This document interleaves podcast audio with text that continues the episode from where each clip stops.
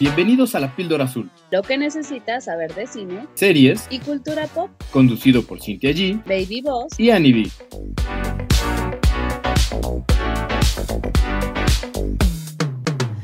Bienvenidos a otro episodio de La Píldora Azul. Yo soy Cintia Chi, como cada semana está conmigo Annie B y Baby Boss y hoy nos toca hablar de Black Panther, Wakanda Forever, que a Annie se le cuecen las habas para hablar de esto. Ella ya no puede contenerse de la emoción. Necesitábamos meterlo ya. Ya. Ya. La Pues es que señorita, por- sí. por cierto, señorita, usted se fue, bueno, creo que los dos se fueron al preestreno, ¿no? Obviamente. Obviamente. No, no me podría fallar. Aparte ya se me volvió tradición con mi hermano de que vamos a los, a los estrenos de Marvel. Y entonces Ay, sí, ay. es como, sí, de verdad, pero es como que el único momento de bonding que tenemos juntos, entonces está padre porque ya es, ya es nuestra cita. Llueve, truene, relampaguee, en los estrenos de Marvel nos vamos juntos y entonces ya, yo lo traigo aquí atorado. Ay, qué bonito. Sí.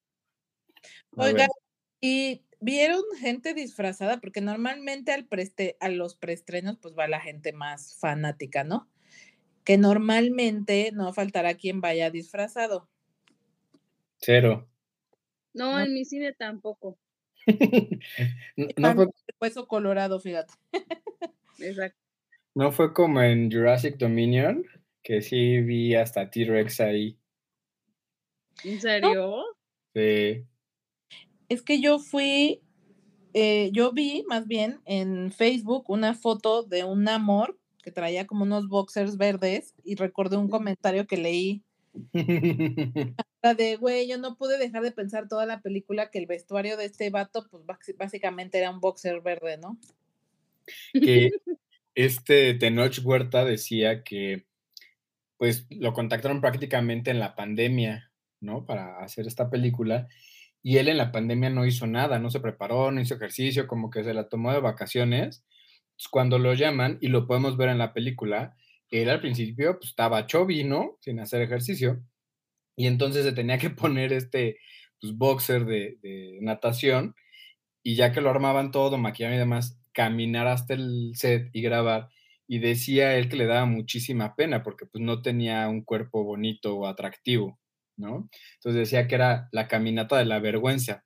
Y si se fijan en la película, conforme va pasando hasta las últimas escenas, pues ya se ve acá mamadón, trabajado y marcado. Bien sabroso, básicamente. Tú quisiste decir sabroso. Así sabroso, según la licenciada. Pero pues sí decía que le daba mucha pena porque solo es un boxer y ya, prácticamente. Y eso necesita para ponerse este potente, ¿eh? Nada más enchones y total, aviéntenme al que sea, qué trajecitos de Iron Man ni nada, aviéntenme lo que quieran, Con sus alitas de Pegaso. con sus alitos en las patitas, como el, el Hermes, ¿no? El, del- el de la mitología griega. Pues, sí, dependiendo de si es eh, romana, griega y demás, pero Perseo. Yo lo ubico como Perseo. Ah, sí.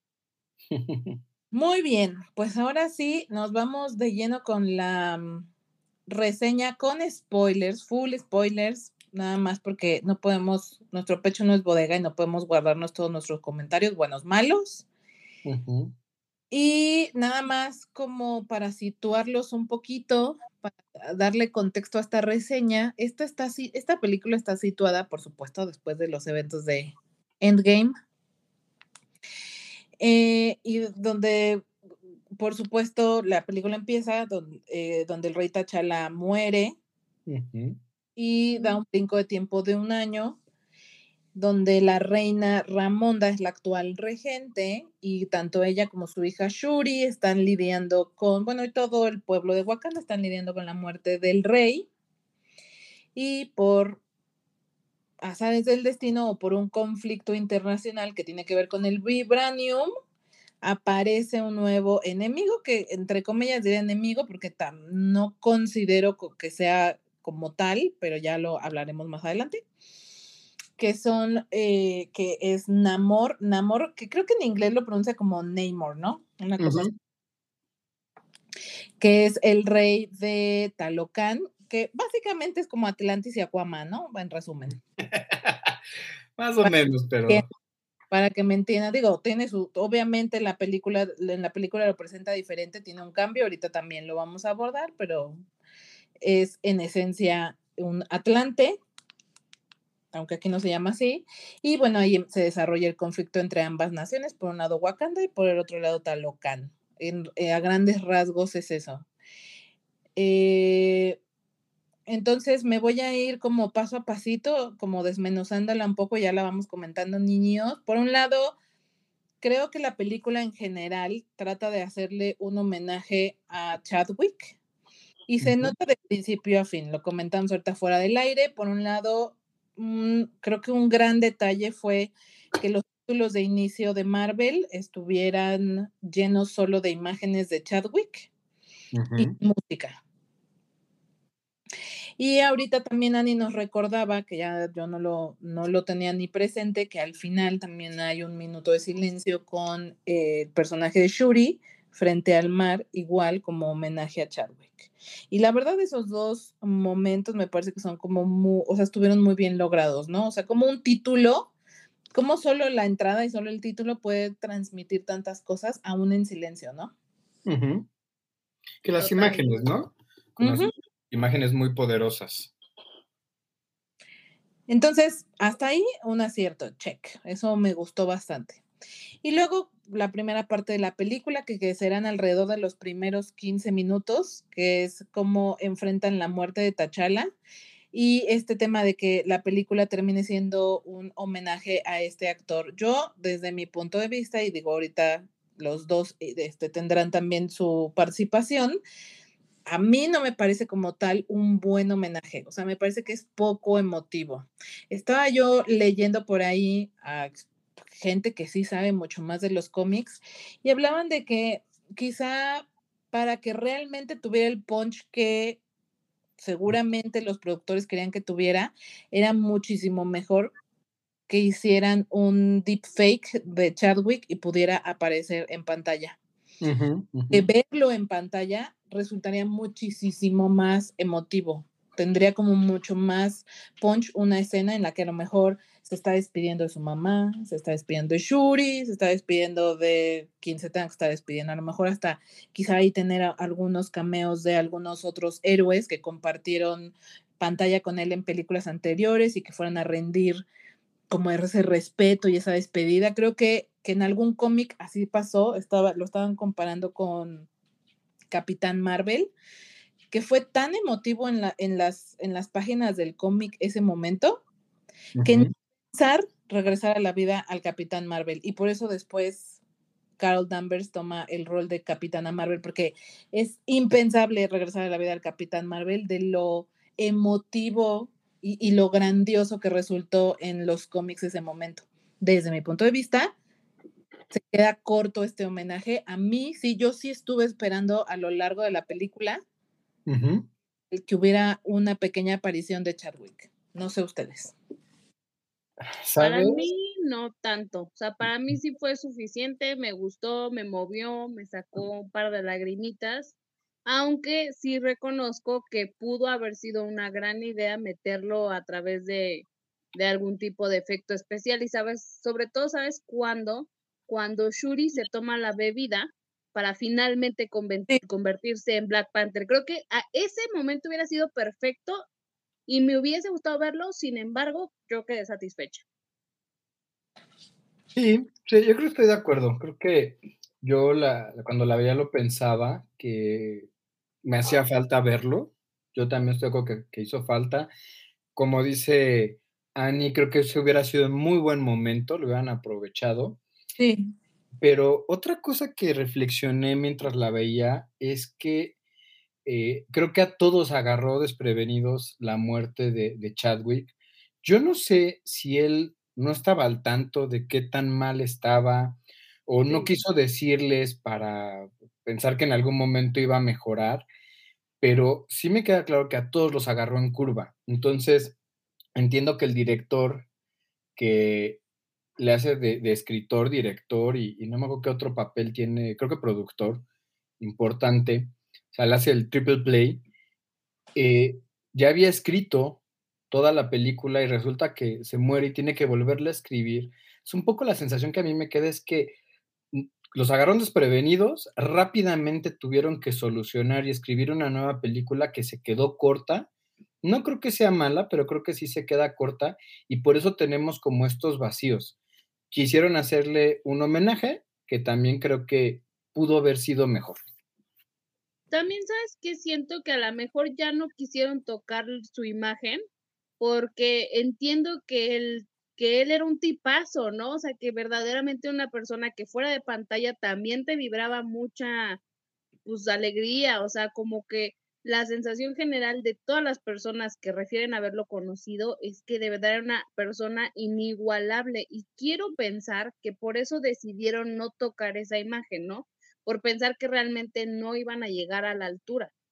Sí, pero una mala decisión. O sea, es, esa es la razón. O sea, eh, los, los productores, que, que, creo que incluso Kevin Faggy de, declaró que por respeto a Chadwick no lo hicieron. Sin embargo, fue una terrible decisión. Creo que pudo haber sido diez veces más emotiva, diez veces más impactante que él apareciera y no me parece que hubiera sido una falta de respeto. O sea, Carrie Fisher tuvo también una aparición ya de después de haber fallecido en Star Wars y no, ni se vio mal, ni se, nadie se ofendió, ni nada. Entonces, para mí, tache, ahí va un tachecito para mí. Eso no me gustó que no y que se sintiera poco emotivo. Al final, la secuencia inicial del, del eh, como del funeral, si bien está linda, tampoco me parece súper impactante. O sea, yo esperaba mucho más de esa secuencia. O sea, me esperaba como más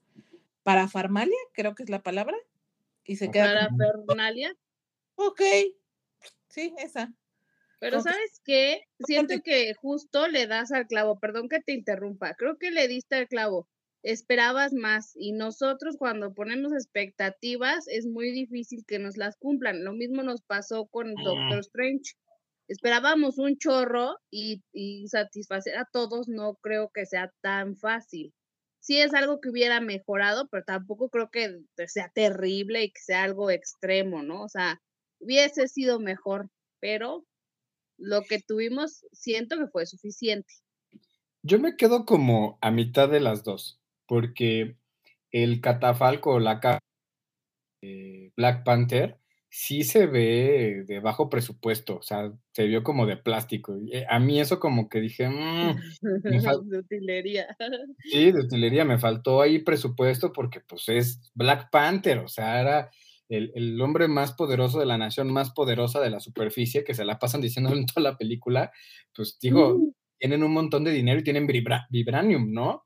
Pues un poquito más de dólares ahí, ¿no? Eso por un lado. Y por el otro, eh, ya no me acuerdo qué iba a decir. y por el otro, ya estoy viejito. Entiéndanlo. Vamos a empezar porque si no nos vamos a quedar estancados aquí, bebés. Ok, denle. ¿Qué, vamos a hablar ahora?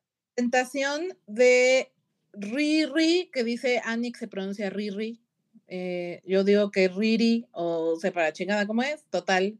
Ironheart, este nuevo personaje que por ahí creo que hay opiniones divididas. Por un lado, para mí me parece que el hecho de que ella haya construido esta máquina para detectar vibranium es un buen pretexto de, involucrarla en la historia. Sin embargo, la otra mano o la otra cara de la moneda es, o sea, yo no es inverosímil pensar que hay una adolescente super hiper turbo mega genio en el universo. No, pero lo que me parece poco justificado y me parece como de, ah, no, lo, como muy conveniente, es que la morra, neta, sí sea así como 10 veces más inteligente que Tony Stark, porque se echó un traje basado en sabrá Dios que como Tony Stark, y es como de, hey, adolescente, o sea, sí, súper genio, sí, pero no me la termino de comprar. Y lo último que mencionaría sobre este personaje es no, o sea, si bien la introducen y se ve que eh, justo es como el pretexto para que después conozcamos más de ella en la serie que ya está eh, programada para estrenarse en Disney Plus, no sé si el siguiente año. Eh, pero no, no nos dicen mucho de ella, ¿sabes? O sea, entiendo que a lo mejor después va a haber una, una serie, pero pues el punto también es que la gente que no tiene acceso a Disney Plus o que no le interesa ver series, que solo ve las películas, pueda conocer un poco más del personaje, que nos hablaran un poco más de dónde viene, dónde es, que generaran esa empatía con el personaje. Y creo que esa es una de las grandes debilidades que tiene Marvel actualmente. Nos están introduciendo, ¿sí es? Un montón de personajes nuevos jóvenes, pero sin darnos como mucha carnita o la carnita que nos han dado es como, ay, no, no me gusta, no, no estoy dentro, ¿no? Como que se quedan como de, ah, no está mal, tampoco estoy diciendo que sea un asco, pero no me convence, o sea, no me termina de, llenar el ojo, pues. En esta ah. estoy contigo, hermana. Yo también, o sea, también entiendo que sí hay niños super genios, pero definitivamente dudo mucho que estén al nivel de Stark. O sea, ahí sí, no, no, no me la vas a vender de ninguna manera, no va a pasar. Y luego, número dos, tienes razón, no te dejan la empatía suficiente con ella como para decir, oye, pues vamos a ver la serie, a ver qué tal está. O sea, yo ahorita te podría decir que yo vería ese material por trámite, porque probablemente van a meter a alguien más o van a decir algo que va a ser relevante en la etapa 5. De otra manera, la neta es que ni siquiera me deja enganchada como para decir, ah, pues vamos a verlo, ¿no? No, estoy contigo. A ver, David. Eh, ya me acordé lo que iba a decir, iba de la mano con esto. Son las expectativas. O sea, cada vez que sacan una nueva película, dicen que es el parteaguas para ahora sí introducir a los mutantes, para ahora sí eh, renovar el MCU y XYZ. Yo ya no me la creo. O sea, para mí ya es, después de tres películas que dicen lo mismo y que ha sido pues, un fracaso en cuanto a que no revolucionan o, o, marcan un hito, un antes y un después de todo lo que estamos esperando en el MCU, ya no se los creo. Pero esas expectativas que hace rato hablábamos tienen que ver con Marvel. Marvel las genera. Si bien uno se las puede crear y puede esperar de repente mucho, es porque mismo Marvel lo genera. Entonces, creo que se está poniendo el pie. Esto lo comento ahorita y va de la mano porque, como dice, sí, nos están introduciendo muchos personajes nuevos que creo que es a media tabla. O sea, están recuperando o están retomando la energía que traía el MCU muy lento.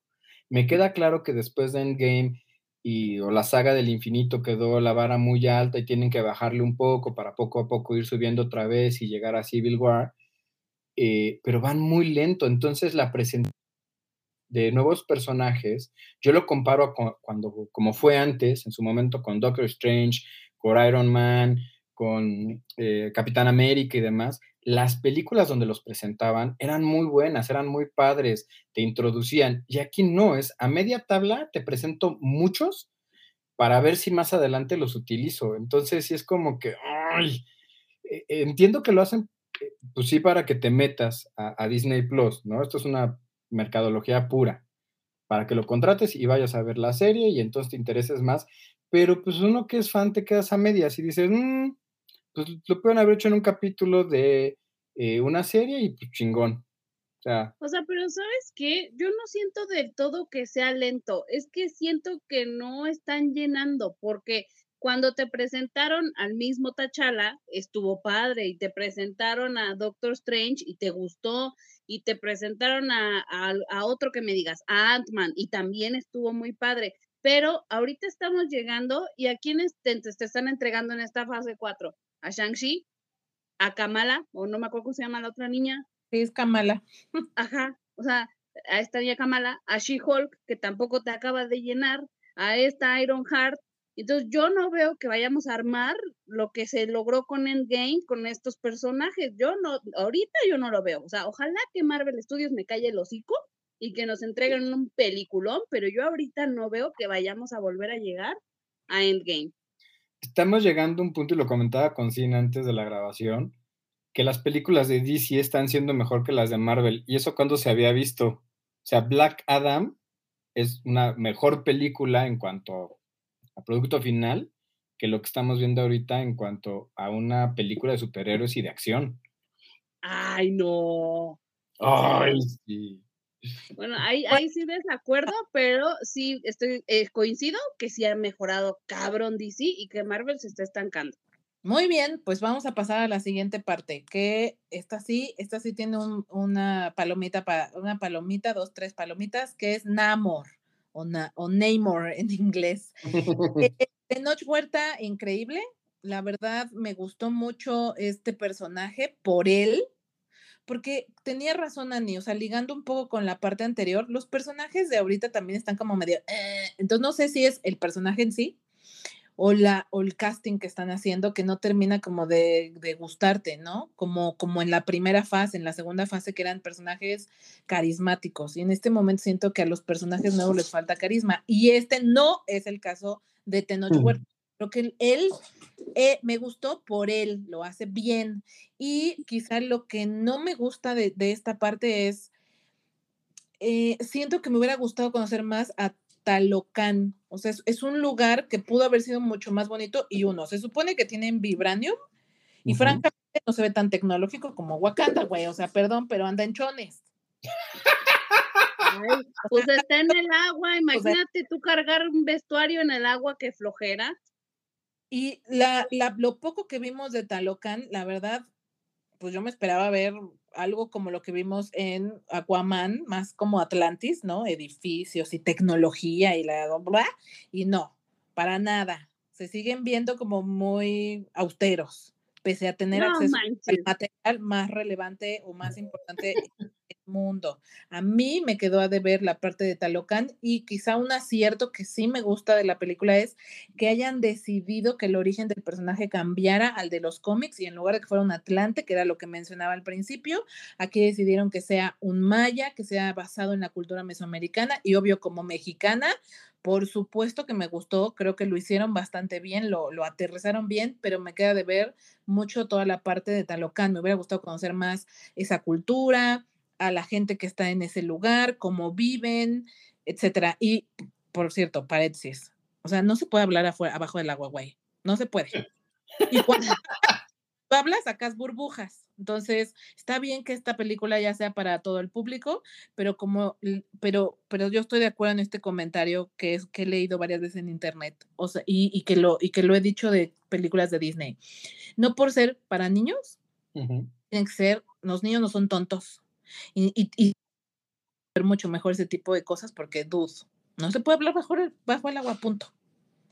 O sea, me, con este comentario me hace pensar en Avatar, porque en Avatar no se grabó antes, porque Cameron estaba buscando la tecnología para poder grabar sin que se vieran burbujas -huh. mientras estaban abajo respirando y hablando. Entonces, habría que comparar también cómo lo va a resolver Avatar con este punto en cuanto a que están retrasados en tecnología, yo tal vez ahí tendría mi duda de, de, hablar o de criticar este punto porque se supone que ellos se mantuvieron alejados de la superficie, no querían ser descubiertos. Y me hace un símil con China. China por muchísimos años estuvo aislado del mundo con la muralla china, por eso de hecho lo pusieron. Y se retrasó muchísimo hasta que empezó a hacer comercio con Inglaterra. Entonces, para mí sí pudiera ser un poco creíble. Eh, Tenoch Huerta creo que lo hace bien. Para mí no lo hace espectacular, creo que solo bien. Se avienta dos, tres speeches que me encantaron. Él es parte de un movimiento que se llama Poder Prieto, de actores mexicanos y latinoamericanos, donde también está Maya Zapata y se avientan unas cosas en Twitter muy, muy densas, unas críticas muy, muy fuertes. Entonces, sobre todo cuando habla con eh, esta Suri o Shuri, que le dice, por muchos años ellos han esclavizado a tu pueblo y a mi pueblo, a mí se me hizo así como, ¡oh, hijos de la chingada!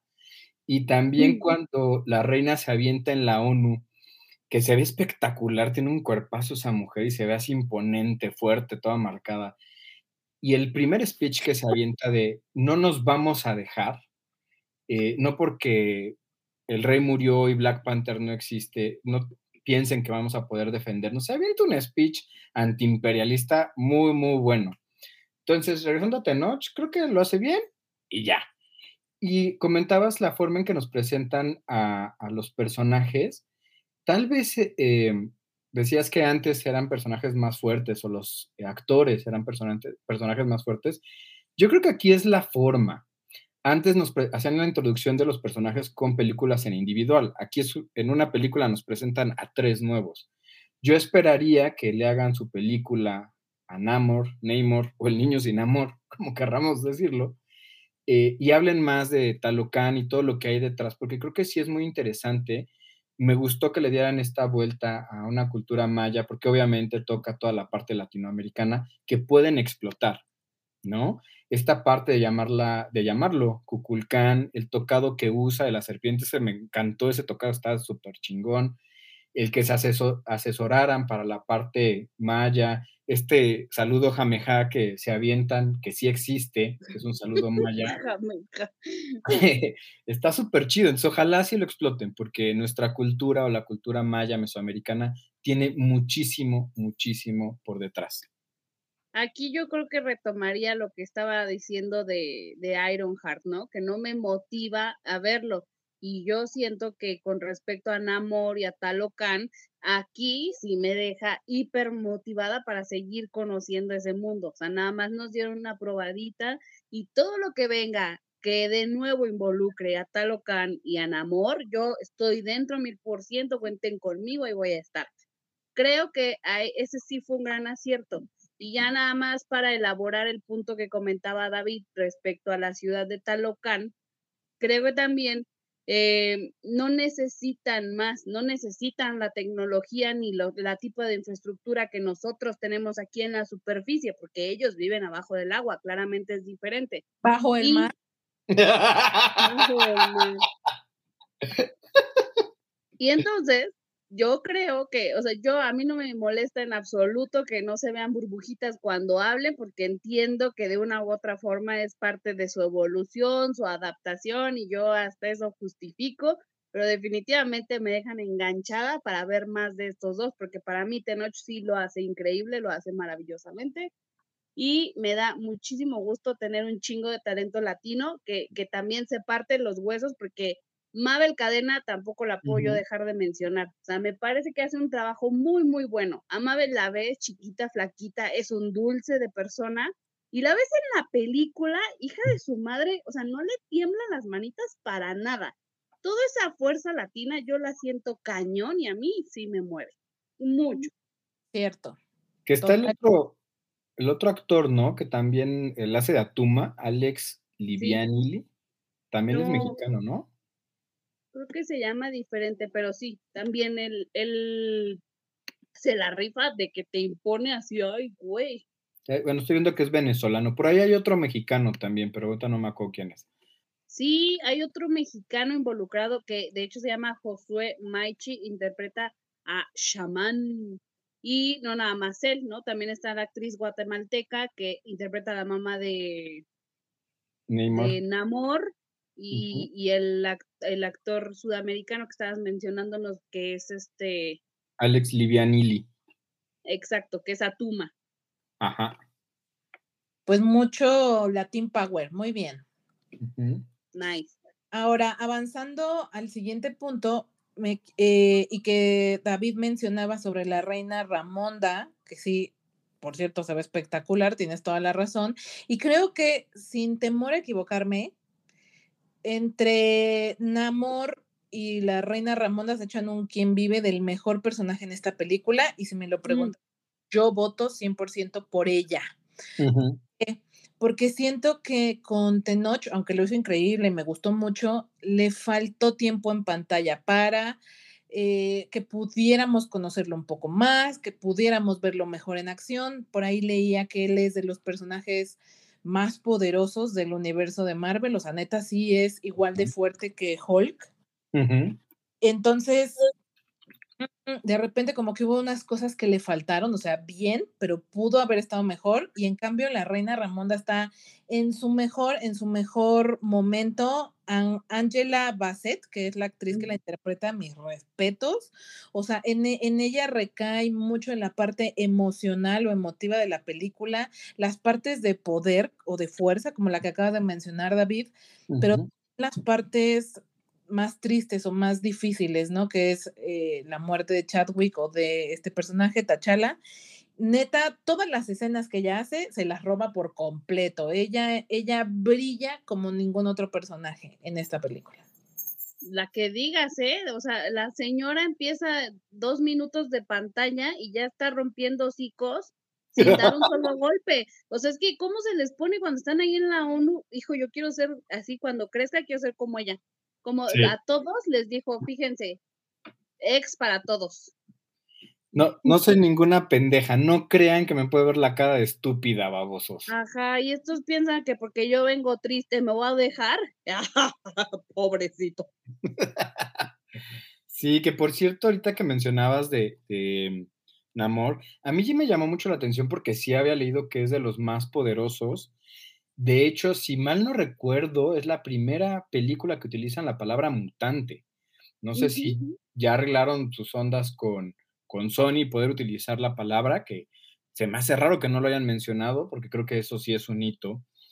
Eh, y se supone que es poderosísimo, pero siento que esta Shuri, ya como Black Panther, cuando lo seca, fácilmente le gana, fácilmente le rompe su Mauser. Entonces, sí es como que, pues no que tan poderoso, porque se espera que en la siguiente película de Wakanda 3 sea Estados Unidos versus Wakanda por el Vibranium. Y se supone que van a apoyarse en, amor. Entonces es como, pues lo secan y ya así de fácil lo vencen. No sé, esa parte sí. Fácilmente vemos, amigo, porque el, tipo sí la atraviesa, o sea, le, cruza la lanza. Pues por eso, ahí, ahí, está el tema. Ahorita lo vamos a elaborar un poco más, o si quieren de una vez lo, lo, lo hablamos, porque esa pelea final, lamentable. O sea, la verdad es que pudo 100 veces mejor y está de pena ajena.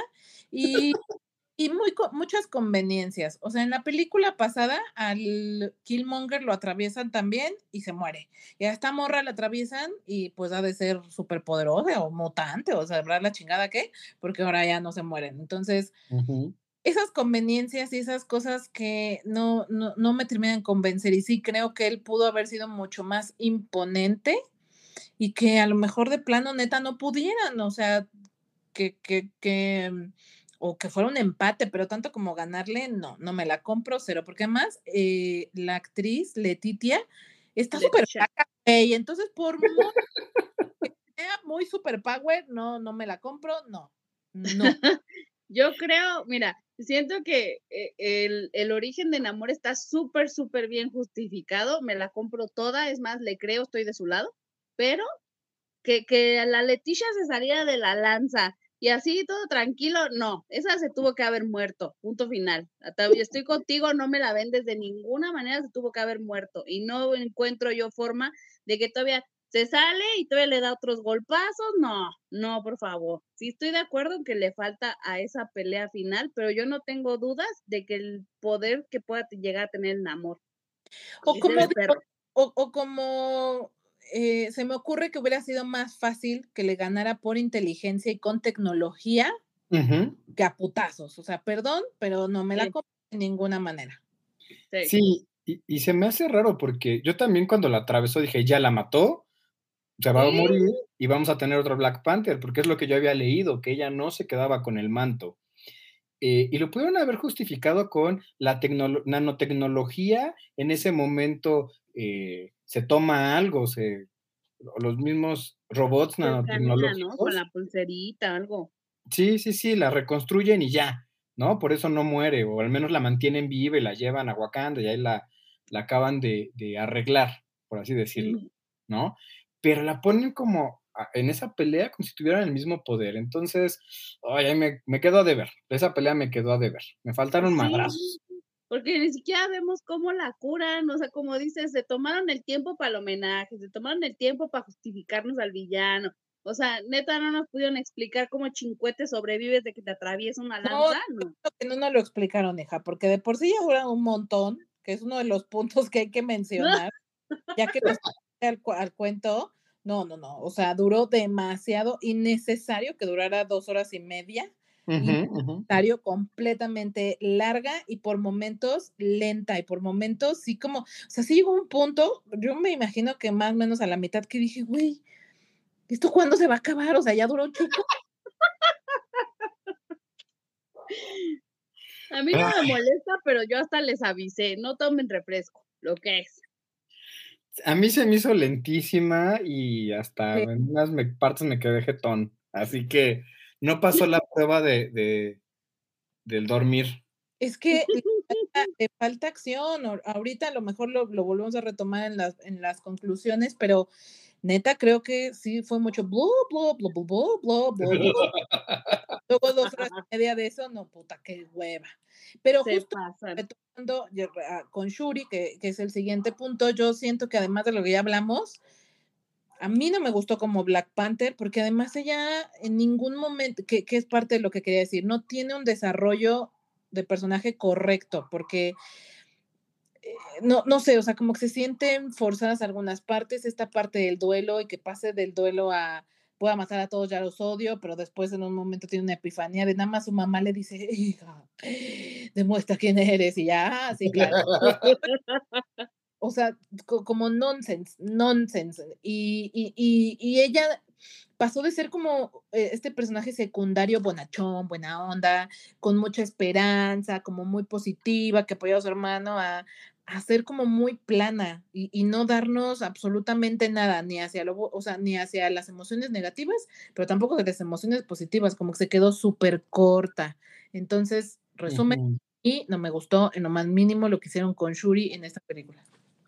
De Yo, acuerdo. yo te siento un poquito exquisita, amiga. Siento que estamos este, muy, muy este, apretado, pero ella es cierto que no termina de llenar. Lo que yo creo que también es cierto es que nadie nos va a terminar de llenar porque los zapatos, la vara que dejó Chadwick Boseman es altísima, güey. No, yo no estoy tan de acuerdo. Yo estoy de acuerdo con sí. Se quedó súper corta. Yo la veía ya como Black Panther y la verdad es que se me hacía como una menina.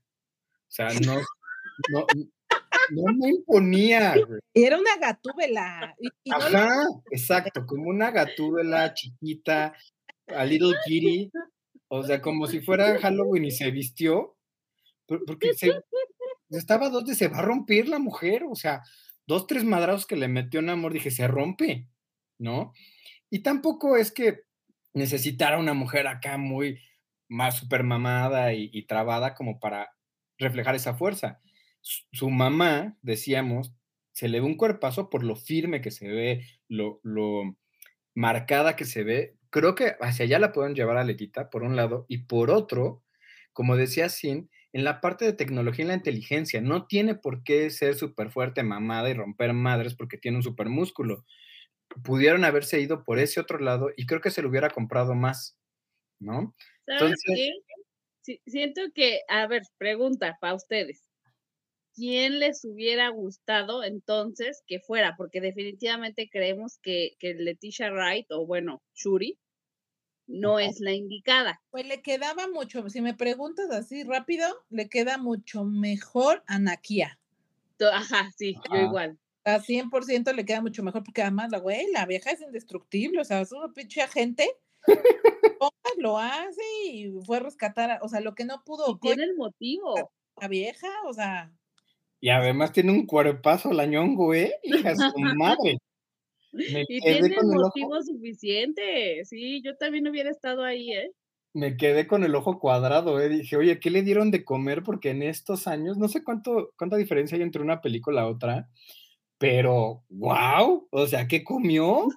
Dios. ¡Guau! te voy a decir que hace la diferencia, además de que además de que a lo mejor trabajó un poco más su cuerpo, pero también creo que la diferencia es el peinado.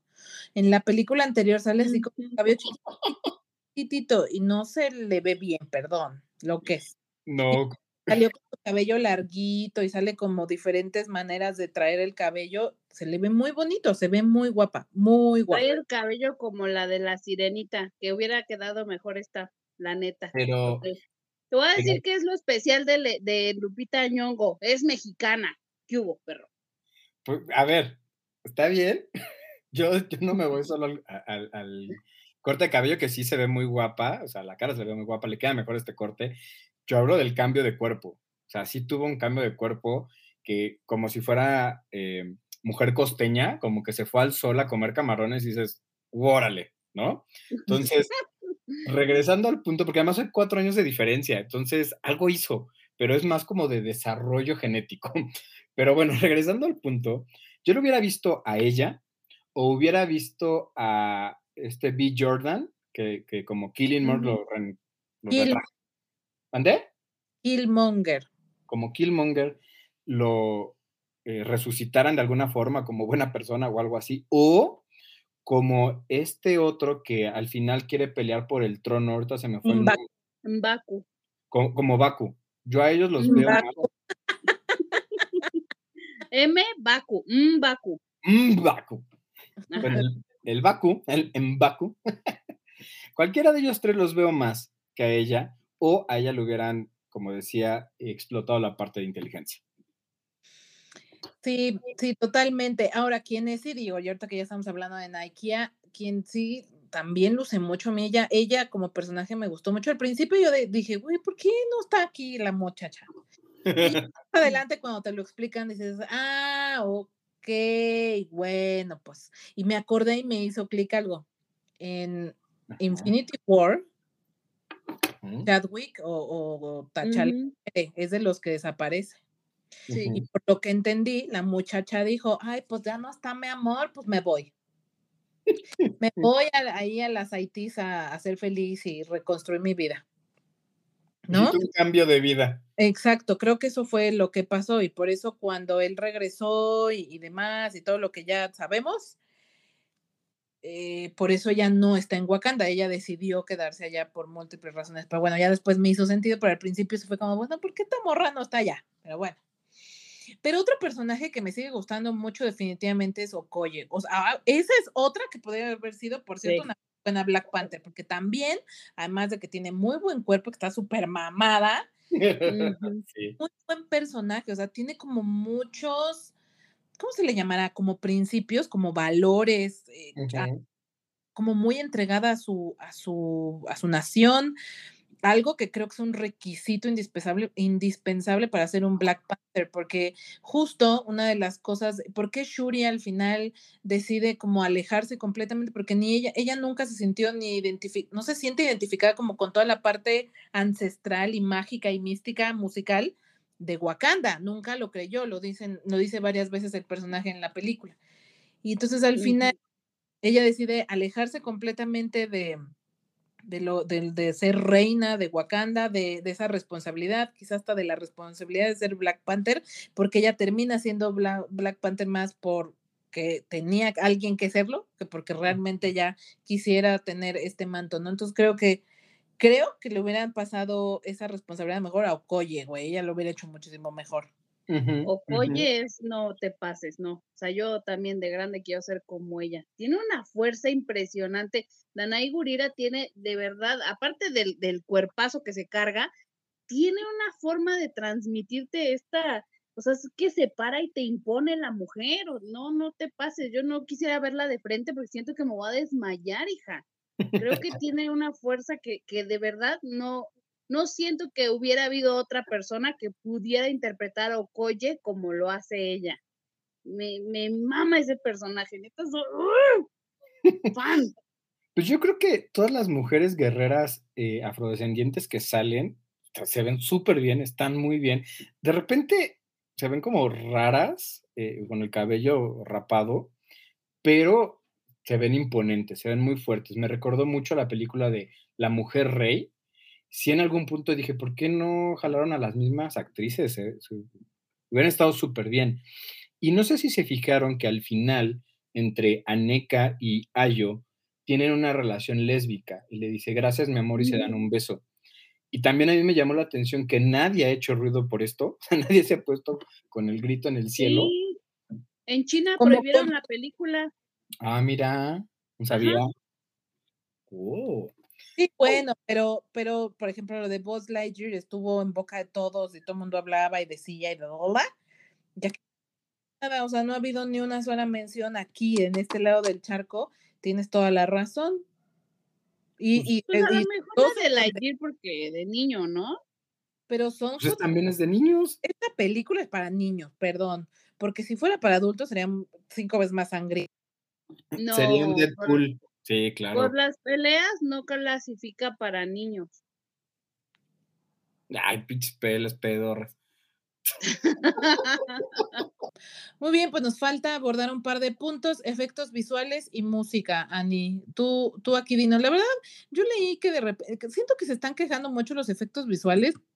Ahí sí siento que ya es ser muy exquisito, o sea, porque sí, sí, sí le voy a responder a Ani que me decía que bien, vengo muy, eh, este, con mucha expectativa.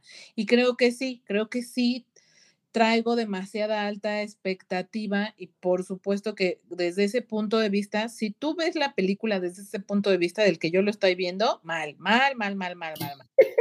Siento que es, ese, es el, la, la, película que tienes que desconectar tu cerebro, no pensarla mucho y disfrutarla, porque si la piensas como yo, es poco memorable y es de esas que yo, yo específicamente no volvería a ver definitivo. Trácatela.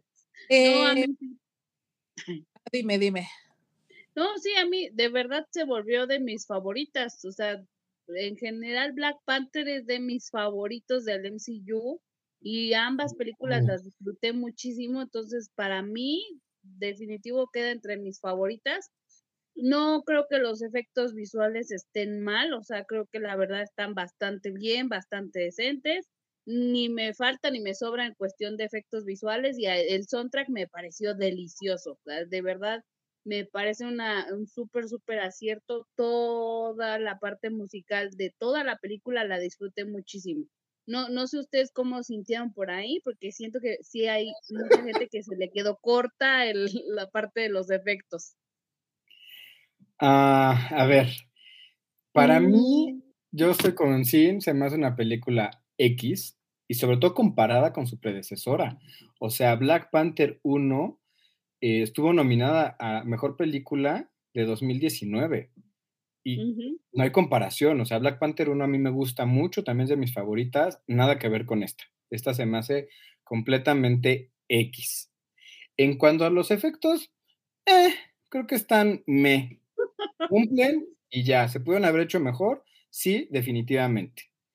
Ahora, yo me lancé a verla eh, para variar en tres cines diferentes, ¿no? En tres tipos de sala, para traerles aquí como cómo se ve mejor de acuerdo a la banda sonora, que a mí también me gustó, creo que está padre. La, canción de Vivir Quintana está buena. La parte cuando le presenta a Talocan está muy chida, me gusta mucho, es como medio techno, medio new age, está, está chida. Entonces, ¿dónde creo que pueden apreciar mejor toda la película entre efectos, banda sonora y demás? Para mí la ganadora sigue siendo Macros XC Atmos 3D. Vale la pena verla en 3D. Esta... Oh, debe haber una sala en todo México así. ¿Me puedes decir dónde está? Sí, esta sala solo está en Patio Universidad, es de Cinépolis. Macros XC Atmos 3D. Oye, ya parece, este, ya parece, perdón, pero es que es una oración completa el nombre de la sala. Parece que estás rezando.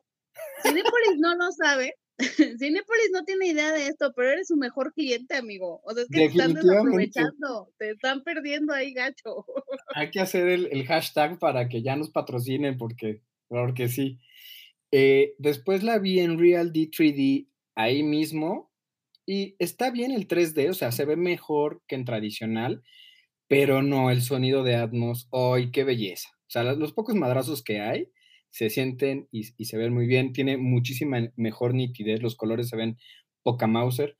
La única pantalla que le ha ganado desde mi perspectiva a Atmos es la Onyx, que está en Perisur VIP, que esta pantalla es 4K de nanotecnología, nanoleds. Lamentablemente no estaba la película en, en esta Onyx, si no lo hubiera visto, pero cualquiera de estas dos salas creo que es lo mejor. Y las salas de Perisur, que también la vi en Real D3D, Perisur está muy chico, no aplica. No vayan a Perisur a menos que sea Onyx o IMAX, porque IMAX está la pantallota, pero como la sala está chiquita, lo disfrutan mucho. Lo mejor. Ay, la universidad a la que fuimos la otra vez también está feo ese cine, la neta. Sí, por eso Patio Universidad es la opción. Patio Universidad con Macros e XE Atmos 3D, chulada. Vean ahí sus películas. Sí, en patio, no en plaza. Así es. Muy, bien, ya, ya terminamos el comercial de Cinépolis. Sí, gracias. Ese de anuncio comercial. Síganos, eh, guiñi guiñi. Y bueno, me, me, bien me advertía Annie que solo tiene una escena post créditos inmediatamente, o sea, no es la que te esperas hasta el final, donde nos presentan al nuevo Tachala. Qué conveniente, conveniente, conveniente, ¿no? Porque justo ya lo dijo varias veces el señor licenciado.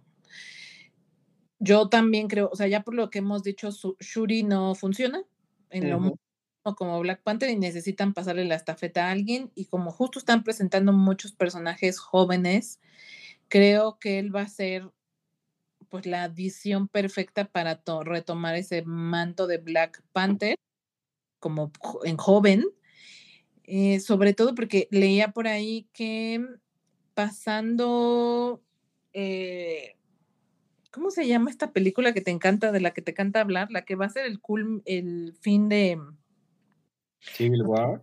Fase 5. La de, no, la de Secret War. Exacto. Dice que después de Secret Wars van a presentar como a los Young Avengers, ¿no? Y que de nuevo, esa nueva alineación. Y para ese entonces van a pasar como cinco años. Entonces no sería inverosímil que con cinco años más un pequeño salto de tiempo, ¡tarán! ya todos son jóvenes adolescentes, ¿no? Sí, que, que precisamente lo que le platicábamos fuera a Letita Wright, la quisieron sacar del MCU. Yo no sé si ya se arreglaron o qué, por todo lo que. Leticia, por eso. Leticia. Es Leticia. Yo la tengo como. Bueno, yo la tengo como Leticia, pero vamos a hablarle como Leticia. Leticia Wright, o la señora. o Wright. Señorita Wright. O ella, pues ella. Shuri. ella la querían sacar del MCU por todas sus declaraciones del COVID y demás. Y se supone que por tercera vez iban a tener que reescribir la película. Yo no sé si finalmente hablaron con ella y le bajó 20 rayitas, si va a hacer más películas o no, o con esto cierran y presentan al hijo de Tachala, al nuevo Tachala, para la siguiente jalarlo. Pero bueno, ya sea en Young Avengers, como dice Sin, o retomar a este pequeño Tachala, que está chistosísimo el actor. Ay, sí. Me lo como con sus sonrisas. Eh, no sé cómo lo van a resolver. Sí me tiene un poco esto del chisme de cómo resolvieron esa parte a la expectativa. sí, pues creo que sí le regañaron, ¿eh? Le jalaron los pelos porque ya estaba pasándose de, del liberal y pues amiga tienes un contrato y le bajó muchísimo incluso su actitud en las premieres que hubo alrededor de, de la película fue súper, súper relajada, nada que ver con la, la Leticia que salió en la primera película, ni las declaraciones que hizo durante la pandemia. Que por cierto, ¿vieron la premiere en África? ¿Cómo se puso? Sí. Estuvo chidísima, me encantó cómo se puso la gente, o sea, se ve que sí, pues, que, casi que por fin pelan a África, cómo les vibró y fue una super fiesta, me encantó ver sus TikToks. Pues es que la película se siente muy africana y muy latina, entonces siento que a lo mejor para ellos, pues igual que nosotros, ¡uh! México, pues no manches, han de estar igual, porque sí se vibra mucho toda la cultura africana. Sí. Qué chido, ¿no? Sí me, me, quedé pensando en, en, y les haré esta pregunta. Porque tanto que se quejan o nos hemos quejado, en general, no nosotros, pues, sino en general, nos quejamos de la inclusión forzada y, me, y, ahora lo pienso y digo, güey, y porque ahora es México o, Meso, o, Latinoamérica, ahí sí, no, ahí sí está bien, ahí sí no nos quejamos, ahí sí está padre. Pero cuando hablamos de una cenita negra, qué asco, qué mal, porque está asquerosamente horrible. Entonces, ahorita me, me, me, quedo como con esa duda, ¿no? De, de, que al final estas opiniones, este tipo de opiniones sobre la inclusión son muy subjetivas, demasiado subjetivas. Si la inclusión es de latinos, está chingón. Pero si la inclusión es de negros, ah, entonces si, es un negro que no tenía nada que ver en la historia original, ahí sí ya no me gustó, como en Bridgerton, ¿no? Que es algo que también le criticaron mucho esa serie. A lo mejor no para que me lo respondan necesariamente, pero sí como para dejar ahí la semilla y que lo pensemos y que tal vez seamos, que le bajemos tres rayitas a nuestro desmadre de, ay, es inclusión forzada, porque es inclusión forzada porque no son mexicanos, porque si fueran mexicanos estaría bien. Pero ¿por qué no de, ay, bueno, dígame, Lick. sientes como inclusión forzada? Le hicieron un cambio al personaje, güey era un Atlante y seguro era, eh, no, no he visto el personaje físicamente, pero seguro que era blanco. Ajá, sí. Y casi, casi que hasta me lo imagino rubio, ¿no? ¿Sabes cómo me lo imagino? Como Jimán.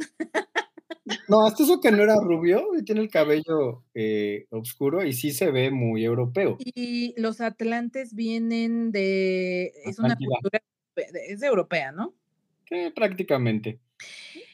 Pero como le dieron el giro mesoamericano y el, Latin Power y todo, pues nosotros lo vemos bien, no lo vemos como inclusión forzada. A lo mejor pregúntale a un francés, a un inglés. Ah, bueno, es que no lo Mejor ellos dirán, ay, inclusión forzada, la chingada, bla, ¿por qué no lo ¿Me explico? Por, por eso digo que la este, esta opinión de inclusión forzada es bastante está bastante sesgada y subjetiva. Ahora lo pienso, ahora con mm. este cambio lo pienso. Y me Yo creo que en todo, en todo la opinión es subjetiva, porque hemos hablado muchas veces de que al final de cuentas, pues cada quien va a expresar su opinión y así, justo en esta película lo estamos viendo. A ti a lo mejor no te encantó, a mí me fascinó, y ambos puntos de vista son súper válidos, ¿no? Entonces yo creo que más bien lo que, como dices, lo que tendríamos que hacer como público pues, es bajarle tres rayitas a, no a nuestra exigencia, sino a nuestra crítica, o sea, no que no, no porque no nos guste, no porque no coincidamos, eso nos justifica tirar hate, porque creo que eso es lo que está mal. Cuando tú tiras un comentario, como para hacer mal al otro, para tumbarlo, para desacreditarlo, pues ahí ya no va. Entonces creo que como público necesitamos bajarle un chorro a, a, sentirnos así como que mi palabra es absoluta y si tú lo ves diferente, tú estás mal. No, pues no, así, así no juega. A ver, yo, yo estoy de acuerdo con la parte del hate, ¿no? Hay que bajarle las opiniones, la idea es ir mejorando, no, no chingar por chingar. Sí creo que preguntarle a alguien de una nación imperialista, pues creo que en este caso no tiene mucho sentido, porque precisamente lo que queremos salir es de la visión imperialista. Entonces, sí, también creo que cada opinión es subjetiva, pero yo no creo que aquí sea forzado por precisamente porque adaptan toda la historia. No es como que si este Maya, ¿qué? ¿Qué chingados hizo aquí que se apareció? Sino cambian todo, le dan un sentido y también se están adaptando a las nuevas generaciones porque o escriben algo desde cero, con incluyendo una historia de mayas, en este caso, y de gente afrodescendiente y demás, o empezamos a adaptar lo que venía de antes, que tenía una visión eh, imperialista, eurocentrista. ¿Cuál de las dos tomamos? Claro, ya, ya, lo habíamos tocado alguna vez, ¿no? Que al final de cuentas es una adaptación, no es, este, digo, no es, digo, una interpretación, no es como tal una copia fiel ni una réplica, es lo que alguien interpreta o el, sentido que alguien le quiere dar. Pues también, pues, si no te gusta, pues es tus películas igualitas y ya, ¿no? Pues yo me sigo imaginando al Chihuahua. ¿Vieron ese meme del Chihuahua de así como meme de la sirenita negra y el Chihuahua? Ah, amor, amor mesoamericano y el chihuahua así sonriendo. así, lo veo, no sé, me queda...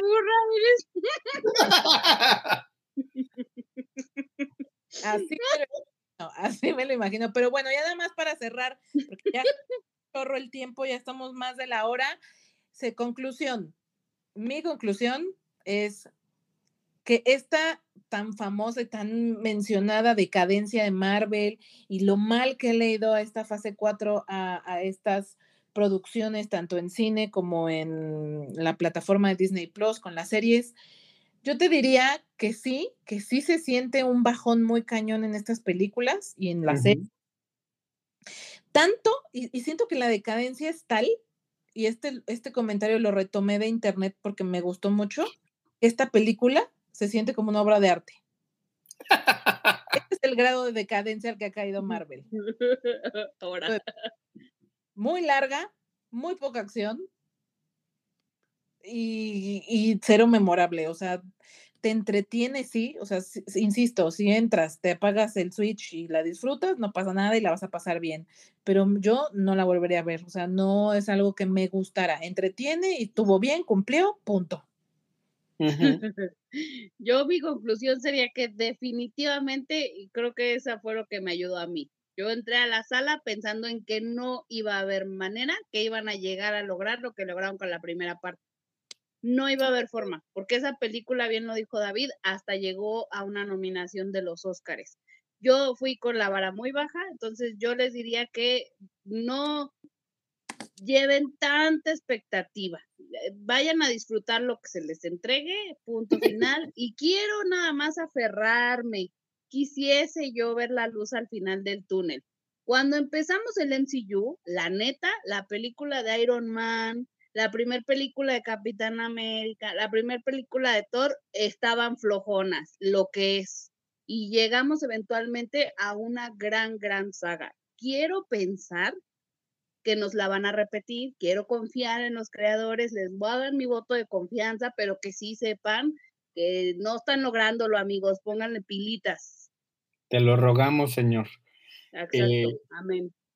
Yo en conclusión diría, es una mejor película que Sony, o sea, cualquiera hace mejor películas de superhéroes que Sony. Eh, no está siendo mejor que las de DC, se está quedando corta, acaba siendo una película, eh, para mí, X, buena, entretenida, tan tan, no más, eh, salvo algunas cosas, o sea, habría que verla, salvo algunas cosas que están padres, como Tenoch, como lo que hemos hablado, ¿no? Ojalá ojalá Marvel retome y nos lleve otra vez una saga como la del infinito, porque si no mi corazón va a estar herido y roto y va a dejar de ser Marvelita. Ah, sí tiene corazón. yo, creo que yo ya dejé de ser Marvelita. Yo más bien, el género de superhéroes pues me gusta porque soy geek, soy nerdy, me gusta y la, la, seguiré viendo por ello, pero creo que yo ya, bye. Mi amorío. ¿Te perdieron a mi geek? Cayó, sí. Sí, la verdad es que creo que lo único que me ha gustado o que me sigue gustando y me interesa ver es Loki. Fuera de eso. por la trama. por la trama. Muy bien, pues nos vamos a despedir de este especie que terminó siendo un especial de Wakanda Forever. Ajá. Con nuestra canción favorita de este soundtrack, Annie, con la brisa, ¿les parece? Perfecto. Yo creo que es de las mejores canciones. Sí, sí, creo que tiene un buen soundtrack en general. Hay dos, tres, cuatro canciones que en verdad valen mucho la pena y esta es nuestra favorita. Así es que muchas gracias, Ani, muchas gracias, David, y a todos los que se quedan siempre al final con nosotros. Ya saben, nos encuentran en redes sociales, Facebook, Twitter e Instagram con la píldora azul, con una A entre píldora y azul. Y saben que se me ocurre hacer una encuesta. Vamos a hacer una encuesta de de los fans o a quienes ya la vieron, ¿cuál, eh, eh, ¿a quién apoyan? ¿A Annie, que le super gustó y la ama? ¿A mí, que la super odio y que asco? ¿O está como en medio? ¿No? Que se quede como, las, las votaciones y a ver cómo está, qué le pareció a nuestro público. Así es que ya saben, las vamos por, por ahí a dejar la votación, tanto en Instagram como Facebook. Y Nuevamente, gracias. Nos despedimos con la brisa. Bye. Chao.